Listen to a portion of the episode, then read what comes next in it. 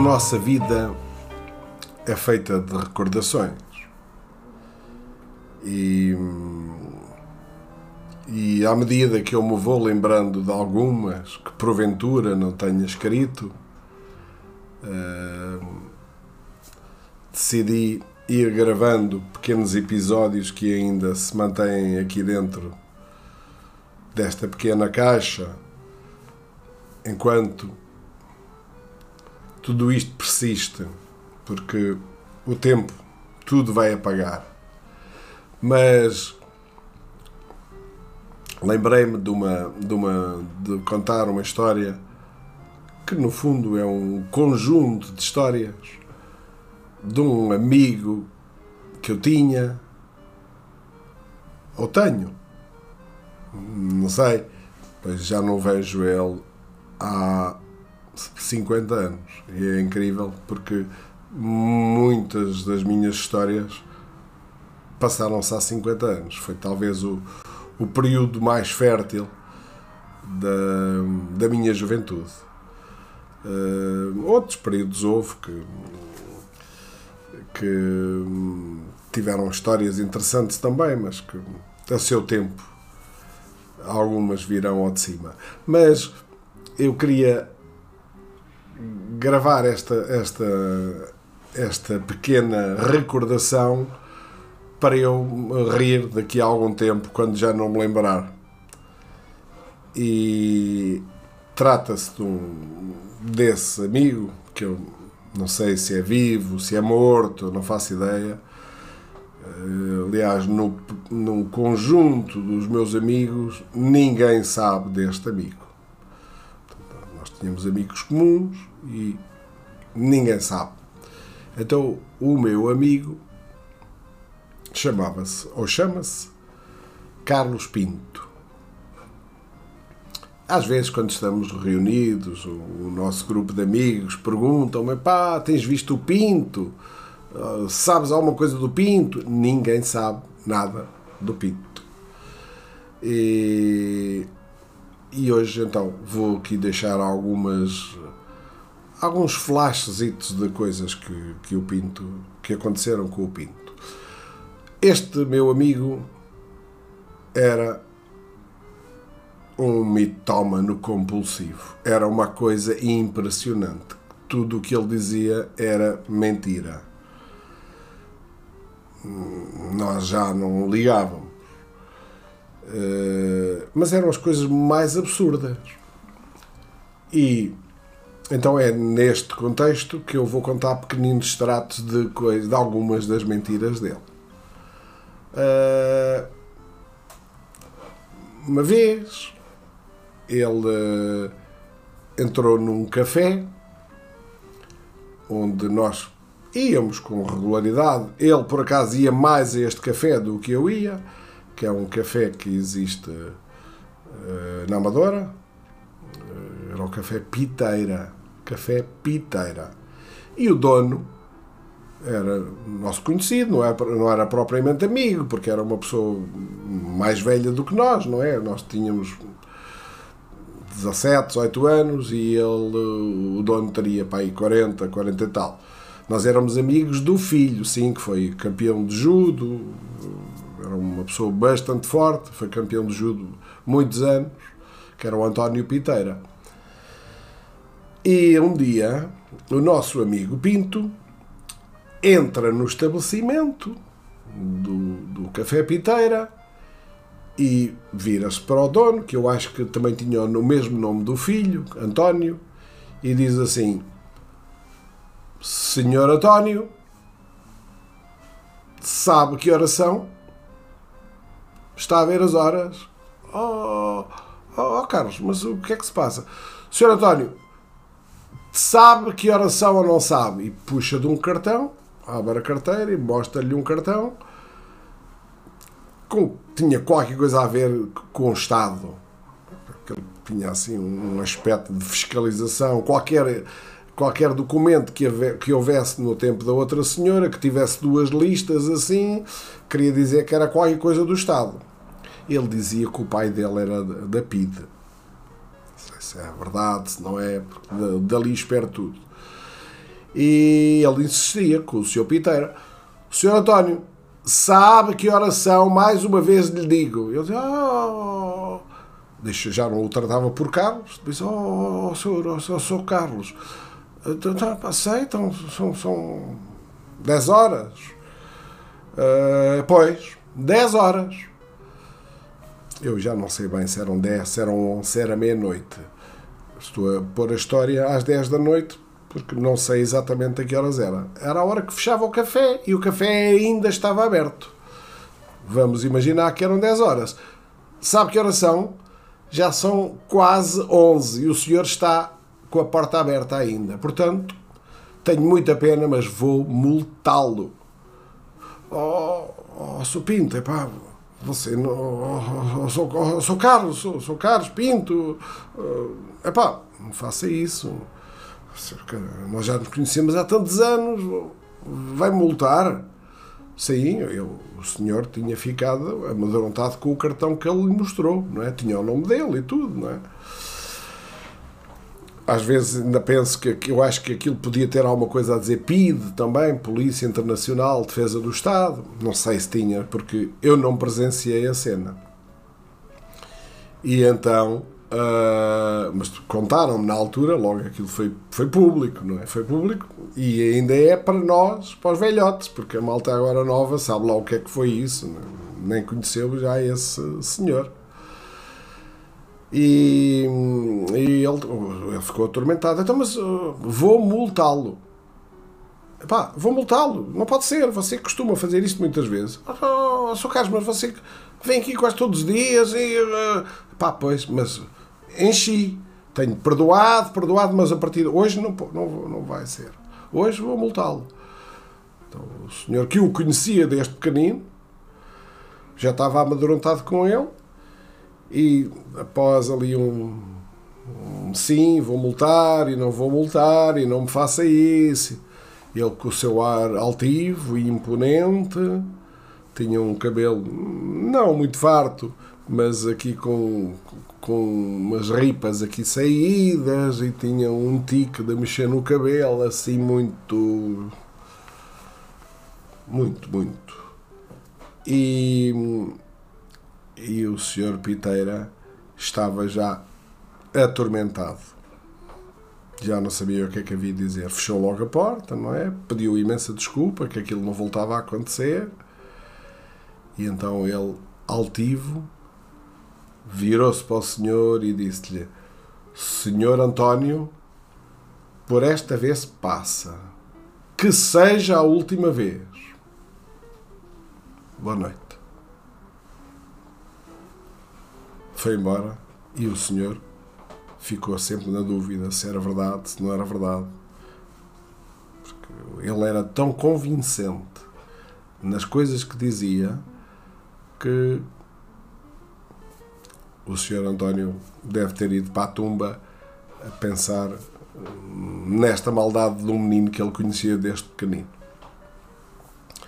Ele, o Pinto era uma pessoa que dizia que era piloto de helicópteros, Uh, dizia, ele parece que trabalhava, trabalhava numa empresa de tabaco. Nós nunca soubemos bem o que é que ele fazia. E, e pronto, fomos-nos mantendo ali na, na, nas mentiras uh, constantes dele. Uh, de uma outra vez, que ele era tão caricato, ao mesmo tempo eu, eu pensava assim, mas este este, este tipo é, é, burro, está a fazer de mim parvo ou quê? Porque as coisas que, que eu não vi, sei porque foi naquela época e eu estava ali ao lado, portanto, logo a seguir contaram e eu ainda estou-me a recordar do que, é que, o que é que aconteceu, não é? Mas houve outras que se passaram comigo, diretamente, e aí disse: está a fazer de mim parvo. O Carlos Alberto Pinto, um dia, quando eu vivia uh, em Paris, ele apareceu lá. Um dia apareceu. Por altura de finais de novembro, talvez. Eu sei porque depois, eh, em dezembro, a mãe dele foi lá passar o Natal com ele. E apareceu lá, até connosco e tal. também, da mesma forma que nós tínhamos ido, não sei como é que ele falou, passou, já nem me lembro, não é? Uh, mas aparece lá e tal, é pá, venho aqui, venho ter com vocês e tal. Olha, nós já estávamos mal, porque duas pessoas também, nós tínhamos muitas dificuldades, não é? Porque quando tínhamos dinheiro, aquilo era, era para a estroina e, e quando não tínhamos, tínhamos que pagar o custo dessa inexperiência e dessa, o preço da juventude, não é? E então aparece-me lá o Pinto e pronto, e ele ficou uns meses connosco um dia estava sentado na cama, não é? Uh, e o, o, meu quarto, que era um quarto de um hotelzito rasca, onde nós vivemos há algum tempo, nesse período ele estava lá connosco. O tempo todo que ele lá viveu, nós tivemos, vivemos sempre num hotel. E eu estava sentado na minha cama, porque eu gostava muito de escrever, eh, estava sempre a escrever para amigos, uh, até para inclusivamente alguns amigos que estavam na tropa e, e vejo o meu belo amigo para trás e para a frente no quarto. Andava para trás com uma revista na mão até à janela com uma esferográfica e com uma revista e de vez em quando escrevia na revista. E eu olhava para ele e dizia, o que é que este fulano está aqui a fazer? O que é que este gajo está aqui a fazer? É?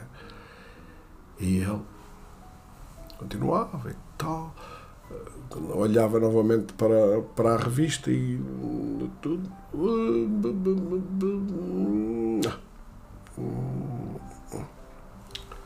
Bem, eu vi ele fazer tantas vezes esse gesto.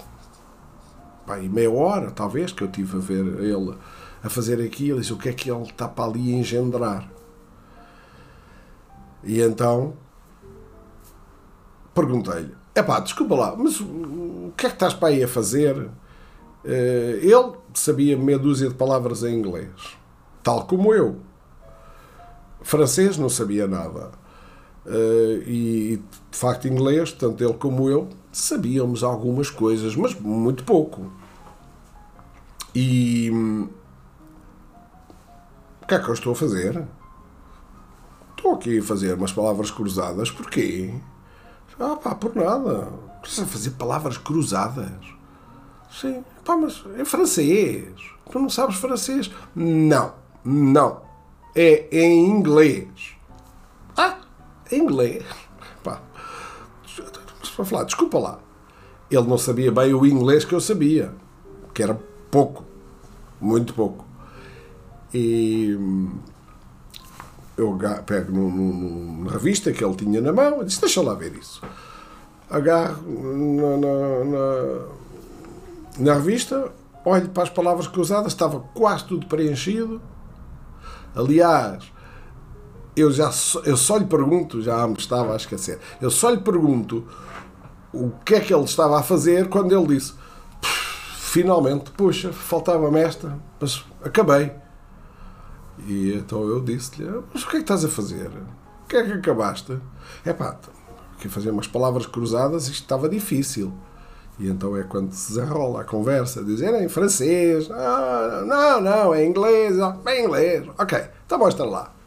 Ele mostrou. E depois eu olhei para aquilo, disse, bem, vamos lá ver o que é que eu vou perceber daqui, não é? Olhei para aquilo, disse, ouve lá, o que é isto? Que uma linha 1 horizontal. Está aqui escrito que é esta palavra pá? não conheço isto. Dois W's dois I's dois T's dois H's dois E's. O que, é, o que, é que é isto? E ele diz assim vê-se mesmo que não percebes nada de inglês Nada. Eu disse, pá, de facto, não percebo. Uh, mas percebo que isto está mal. Ele disse, mal? Olha lá, então vou-te explicar. O que é que diz aqui à frente? Diz, escreva white, portanto, branco, em inglês antigo. Em inglês antigo escreve-se 2W, 2I, 2H, 2T. Perante tamanha sapiência, baixei a olhar e continuei a fazer o que estava a fazer. É incrível. Tirava-me do sério.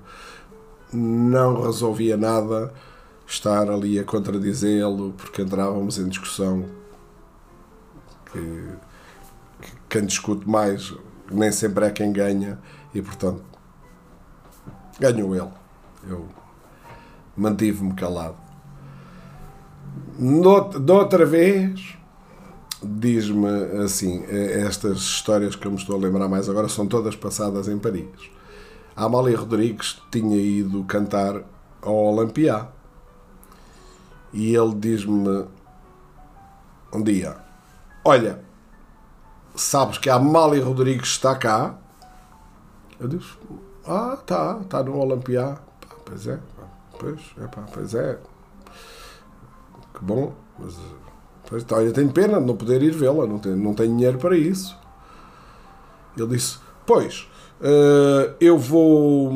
Mas eu vou telefonar, sabes que nós somos amigos. Tu és amigo da, da, da Amália Rodrigues? Sim, sim, há muitos anos. A Amália Rodrigues é uma pessoa. Os meus pais e tal, somos muito amigos. Eu disse: Espera aí, vais telefonar a Amália Rodrigues? Sim, sim, mas vais telefonar para onde? Vou telefonar para o Olampiá. O Olampiá, por acaso, ficava muito, muito próximo da nossa, do nosso hotel. Muito. Aquilo a pé, talvez para aí não sei, 10 minutos, um quarto de hora, mais coisa, menos coisa. Ora, isso não era nada, para quem corria Paris a pé, 10 minutos ou um quarto de hora não era nada. Mas eu gostava sempre de deixar ver até onde é que ele se esticava. E então ele disse: ah, hum, tens que me ajudar para ver como é que se, como é que se telefona ali naquelas cabines, nunca, nunca utilizei aquilo. Hum, tens que me lá explicar. Hum, ah, tá bem, tá bem, tá bem. Ok, não tem problema nenhum. Eu vou contigo. E não sei se hoje ainda é assim, mas uh, as cabines uh, antigamente uh, em França, as cabines públicas, tinham o telefone onde a pessoa ligava, não é?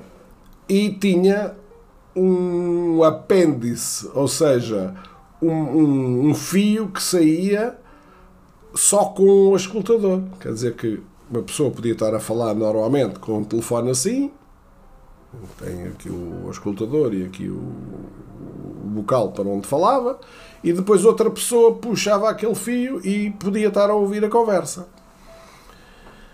E eu, pronto, nós entramos, disse, olha, é assim, é assim, marcas aí o número de telefone, sabes isto? Sei, isso não te preocupes.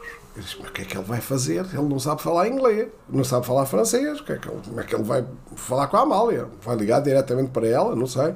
Então, para ele estar à vontade, hum, eu virei para o lado para ele poder marcar o número de telefone e tal. Vai inventar tudo. E, e eu fui para pegar no, no, no auscultador e ele disse: não mexes, para que atrapalhas-me, isso eu fico já, não, não mexe, não mexe aí que eu, faz-me confusão, deixa estar. Portanto, eu não pude ouvir a conversa que ele teve. Não teve conversa nenhuma, não é? Aquilo foi o, que ele inventou.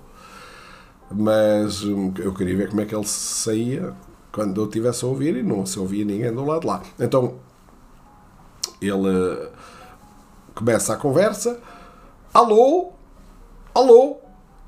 Oui, oui, oui, oui. Uh, Madame Amália Rodrigues.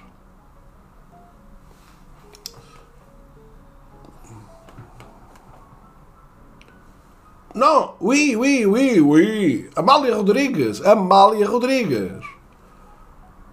Moi? Carlos Pinto. Amigo, amiga, amiga. E eu não me desmanchava a rir porque já estava habituado às coisas dele e já nem me ria.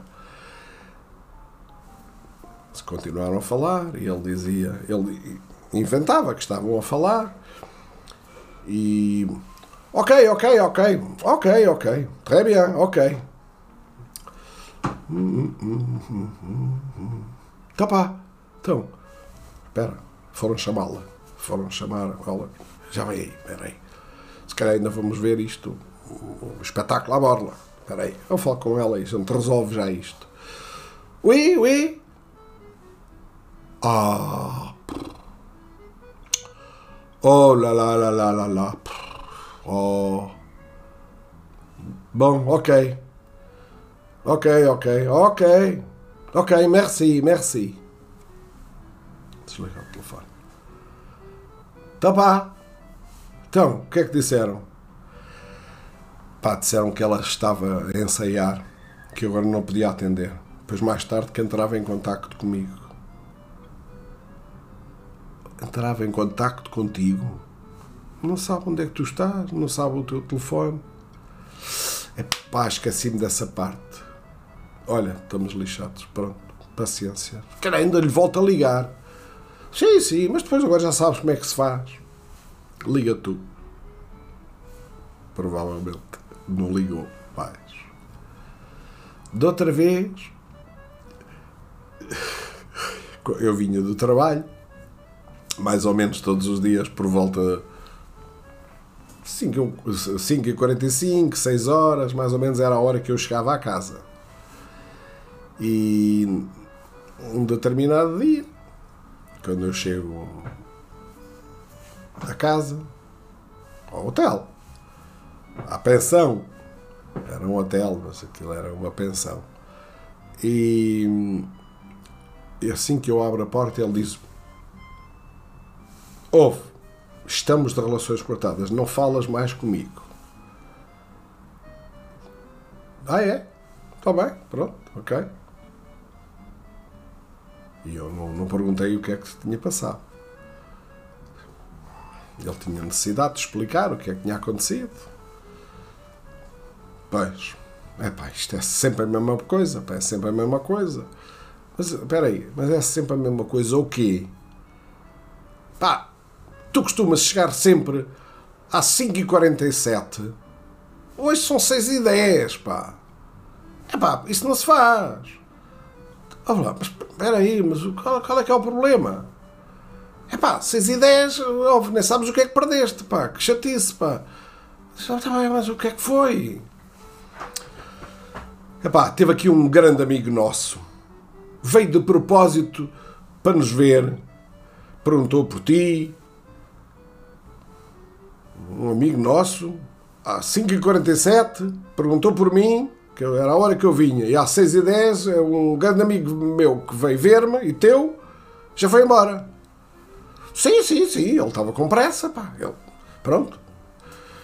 Ah, pá, a minha mãe tinha-lhe dito que vocês estavam em casa mais ou menos esta hora e ele foi ver e tu não estavas. Eu disse, pá, pronto, ok. Então um amigo, ok. Eu disse, então, quem é que era um amigo? Adivinha, adivinha lá quem era, pá. É, pá. Eu ainda disse três ou quatro nomes, mas. Não, nada disso, estás. Está, está muito frio, muito frio. Está frio, então, olha. Então não sei. Quem é que foi o amigo, pá? É pá. Arthur Agostinho. Arthur Agostinho? Espera aí. Eu conheço bem o Arthur Agostinho, mas o Arthur Agostinho não me conhece. Estou farto de ver o Agostinho, o Arthur Agostinho na televisão, mas ele não me conhece, ele não sabe lá que eu existo. Para os mais novos que não sabem quem era Arthur Agostinho, Arthur Agostinho era um popularíssimo uh, locutor de rádio eh, era uma pessoa muito conhecida a nível nacional, que hoje, se fosse vivo, teria talvez 90 e tal, 100 anos, talvez, para aí. Não devia andar muito longe disso. Eh, foi apresentador de muitos concursos de televisão, começou por telejornais, enfim, era uma pessoa muito popular e muito conhecida. Até relatador de profissional de futebol foi, um sportinguista nato. Eh, e daqueles muito vibrantes. Era uma pessoa engraçada. Eu cheguei a conhecê-lo depois pessoalmente. Não é? nunca, nunca lhe toquei neste assunto. Não valia a pena. E, e então, ah, olha, tu estás maluco, pá. Artura Costinho, sabe lá quem eu sou. Não. Esquece isso, pá. Estás a fazer confusão. Tu não sabes que é o Artur Agostinho? Então, quando ias lá jantar à minha casa, que ele estava lá a jantar tão bem, não te lembras de nunca ter visto lá o Artur Agostinho? Eu disse, ouve lá, eu nunca fui jantar à tua casa. Não. Ah. Se calhar estou a fazer confusão. Nunca foste mesmo jantar à minha casa? Não. Não sei. Sei onde é que tu moras. Sei o prédio onde é que tu moras. O andar onde moras. Mas nunca lá entrei. Bom. Então estás desculpado. Pronto. Já não estou chateado. Ainda hoje não estou chateado. Outra vez, ele dizia que era piloto de helicópteros. Contava histórias dos helicópteros, que era uma coisa que não tinha explicação. O Pinto era, era uma pessoa que estava sempre, sempre, sempre a mentir. Qualquer coisa que ele dizia, às vezes não havia nenhuma história interligada como esta do piloto de helicópteros, que ele dizia que era, não é? ele nem nunca tinha andado de avião, nem de helicóptero, nem nada disso, e dizia, dizia que era piloto de helicópteros. Mas eram coisas que eu dava de barato, como se costuma dizer. Uh, noutra altura, uh, quando nós estávamos lá em Paris, ele uh, havia uma, uma canção que estava muito em voga, estava no primeiro lugar, do Zito Paredes, durante bastante tempo, que era uma canção que chamava-se White is White. Por acaso tem alguma uh, parecença com as palavras cruzadas, que também era white, mas uh, não tem nada a ver. E a canção chamava-se white, white is White. Era cantada por Michel Delpech. Mas era mesmo uma canção muito conhecida e em Portugal também, porque Portugal naquela altura a música francesa, o cinema francês, eh, a língua francesa estava muito muito propagada e os jovens adoravam tudo o que era cinema francês e música francesa. E então essa música era é tocada nas discotecas uh, a toda a hora era uma música muito bonita White is White, Michel Delpech.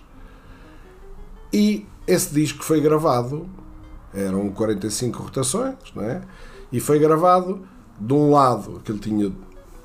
O disco era gravado dos dois lados, havia uns que tinham quatro faixas, aquele tinha duas, uma de um lado, outra do outro. Uma de um lado era cantada e a do outro lado era instrumental. Era só a música. Quando ele veio embora, ele veio embora quando eu fui embora também, eu fui embora depois para, para a Holanda. Uh, não, eu acho que. Pois, eu fui embora para a Holanda. Não, eu vim, vim para Portugal. Estive cá uns dias e, e depois voltei a ir embora. Fiquei mais uns tempos em Paris e depois é que fui para a Holanda. E ele, pronto, como sem apoio, ele não queria ficar e veio embora também. Até tivemos muita dificuldade e aquilo não é assim tão fácil como isso. Para quem não consegue viver com as. Eh, com as. Eh, com todas as falhas que, que, que nós tínhamos, não é? Não ter um pai, não ter uma mãe, não ter dinheiro, não ter sítio para comer, enfim. Uh, e então ele chega cá. Nessa altura nós tínhamos uh, tínhamos tido, e, mas ainda se mantinha, só que eu já não estava cá. O meu amigo Júlio César tinha um, um, umas tardes, uns bailes que ele organizava numa filarmónica onde nós passávamos a maior parte do nosso tempo, era a nossa segunda casa, e o Júlio César, eu fazia parte também daquela equipa, mas o Júlio César era o cérebro, Uh, então os bailes chamavam-se Nem Hip Nem Pop. E aquilo era um sucesso enorme, que estava sempre cheio. Vinha gente, sei lá de onde. uh, porque de facto a sala não era má, mas estava sempre cheio, gente jovem. Nem hippie nem pop, era o nome daquilo. E o que é que o bom do Pinto faz? O Pinto também conhecia bem o Júlio César, não era propriamente amigo, mas conhecia. Uh, e chegou e pronto, trocou impressões com, com, com o Júlio César acerca de mim, pá, como é que ele está, e não sei quantos, e, ah, enfim. E hum, o gajo disse-lhe: epá, olha, gravei um disco em Paris uh, e, portanto, trago aqui o disco.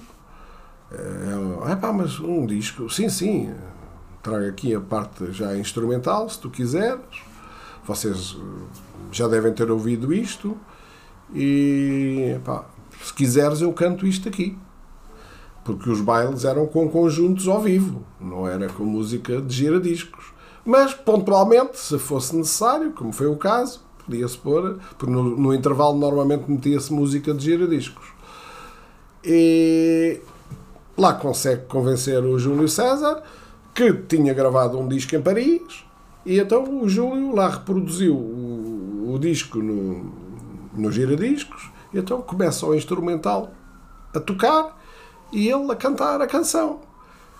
Com uma fita aqui à hippie, com os cabelos compridos, um artista nato, e toda aquela sala ficou rendida pensando que o Carlos Alberto Pinto tinha gravado um disco. Não gravou disco nenhum. Tudo o que ele gravou foram estas histórias que se mantêm na minha memória. Há uma história que, que já me estava a esquecer, que também é digna de fazer parte deste rol uh, do Carlos Alberto Minto. Um dia, perto do, dos, dos Campos Elíseos, do Arco do Triunfo, que era o nosso mundo, pois era ali a zona mais perto de nós. Hum, estava uma fila de pessoas na rua e a gente nem percebeu bem, ao longe, não percebeu bem o que, é que era aquilo. Íamos a passar, não é? E hum, quando chegámos perto, verificámos que era a FNAC. Uh, a FNAC só passou a existir em Portugal talvez uns 20 anos depois. Naquela altura, a FNAC era, era, era uma loja essencialmente de discos. Não é como a FNAC de agora que tem tudo. Era uma loja de discos. E quando reparámos que quem estava lá era um artista francês muito, muito em voga na altura, muito em voga. Uh, estava, teve anos nos It Paredes, mais conhecido dos amantes da música francófona, uh, que era Georges Moustaki. Naquela altura tinha sido o lançamento do seu primeiro disco, uh, Le Metec. Uh, e então passava toda a hora na televisão, nas discotecas, por todo lado. O Lametec era uma coisa, uma música fantástica, linda. E de certa forma era uma música que estava um pouco relacionada também com a nossa forma de viver. E então nós vimos que era o Jorge Mustaqui que estava a dar autógrafos e resolvemos ir para a fila também. Eu era o principal impulsionador daquilo, porque o, o, grande apaixonado do, do Jorge Mustaki era eu. Mas, pronto, por atacado, o Pinto e o Zuca também foram. Quando chegou a nossa vez, o Jorge Mustaki deu-nos um autógrafo, um documento qualquer, eu já nem sei, já não me lembro sequer que documento foi esse, que documento é que eu lhe dei para assinar, um papel em branco, foi ele que me deu, havia algum em cima da secretária, não faço ideia como é que, como é que o autógrafo me foi dado. E então, ok, muito bem, e uma série de gente atrás de nós, não é? Logo a seguir vem o Pinto, pede-lhe um autógrafo também e tira um, um, um, cartão de visita do bolso, vira-se para o Jorge Mustaqui e diz: Toma, Moá, artista a Portugal, Moá. Dá-lhe um cartão, o Jorge Mustaqui olhou assim para o cartão e ficou a olhar para ele e o Pinto vira-se novamente para o Jorge Mustaque e diz Moá, artista, queres um autógrafo meu? Jorge Mustaque sorriu e hum, baixou os olhos e continuou a dar autógrafos às pessoas que, que iam apresentando, esticando o braço para que ele pudesse continuar saímos da fila. Eu virei-me para ele e perguntei: Mas ouve lá, mas tu és maluco aqui? Estás a dizer ao homem se, se ele quer um autógrafo teu? Mas, mas, mas por carga d'água. Deixa lá ver o cartão. Tens aí mais algum? Tem, tem, sim senhora. Então deixa ver. Então tiro um, um cartão, mostrou-me, eu li e dizia Carlos Alberto Pinto vocalista pop do conjunto The Tigers. Santo Deus.